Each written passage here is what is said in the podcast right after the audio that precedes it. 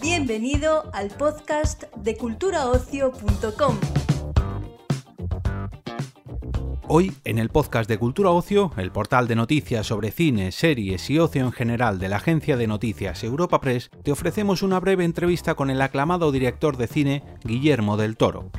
Con motivo del estreno de su próxima película el viernes 21 de enero, charlamos con el oscarizado director de El Callejón de las Almas Perdidas, la adaptación de la novela escrita por William, Lisa y Grisam en 1946. Este drama de suspense está protagonizado por Bradley Cooper, Kate Blanchett y Rooney Mara.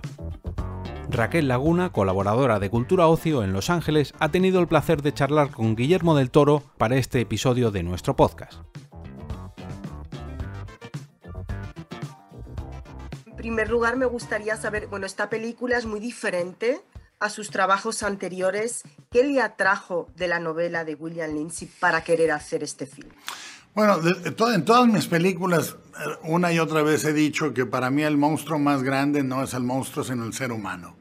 Y la idea, eh, yo encontré la novela a través de Ron Perlman en los noventas, me, me cautivó esa capacidad tan brutal que tenía el autor para mirarse a sí mismo a través de ese personaje, sin piedad, pero entendiéndolo. Y me pareció muy interesante seguir a un a un personaje que vive de la mentira y seguirlo hasta que en los últimos dos minutos de la película se tiene que enfrentar a la verdad.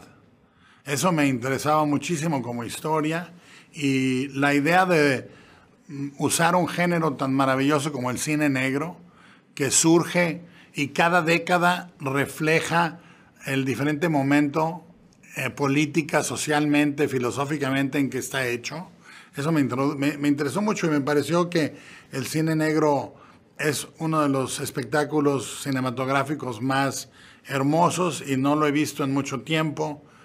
todo eso estaba en juego. ¿En qué año estamos? 1941. ¿Qué día es hoy? Miércoles, creo. Muy bien. Ahora, lo más sucintamente que pueda. ¿De verdad es medio? De alguna manera la película habla de lo vulnerable que somos. ¿Cree que el espectador se verá reflejado en algunos de los personajes? Mira, lo, que decidimos muy claramente Kim Morgan y yo al escribir el guion es que no queríamos juzgar a los personajes, queríamos entenderlos. Eh, realmente eh, eh, el hecho que seguimos al personaje de Stanton, Bradley Cooper, durante el 99.9% del metraje es para entenderlo en los últimos dos minutos. O sea, es, no para que lo perdones, no para que puedes decirme no me gusta, me cae mal, me cae bien, o como quieras, pero eh, espero que lo entiendas. ¿no? Y creo que eh, la película trata de verdad, mentira, realidad y perdón. Y lo que pasa al final es muy interesante, sin arruinar los colores que afloran hay colores que afloran en ese personaje que son muy conmovedores para mí. Como yo. Si me ayuda, podemos dejar una profunda huella en esta ciudad. Apenas me conoce. Que... ¿Usted recuerda la primera vez que fue a un circo o a una feria de niño? Sí, de hecho, eh, eh, te digo una cosa, la mujer araña que aparece en la película es, yo la vi en un carnaval mexicano y ella decía exactamente eso decía, yo soy la mujer araña que me convertí en esto por desobedecer a mis padres.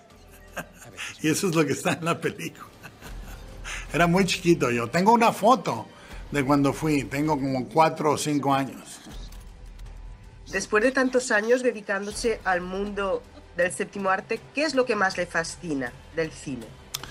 Que, que constantemente se revela a, una nueva capa del quehacer cinematográfico cada que hago una película. Una cosa que no entendía, no sabía o no quería ver. Por ejemplo, se dice de los actores que los primeros 10 años de oficio se aprende a estar cómodo consigo mismo. Los siguientes 10 años se aprenden a decir las cosas con significado y los últimos 10 años se aprende a escuchar. Y creo que eso mismo se puede decir de un director.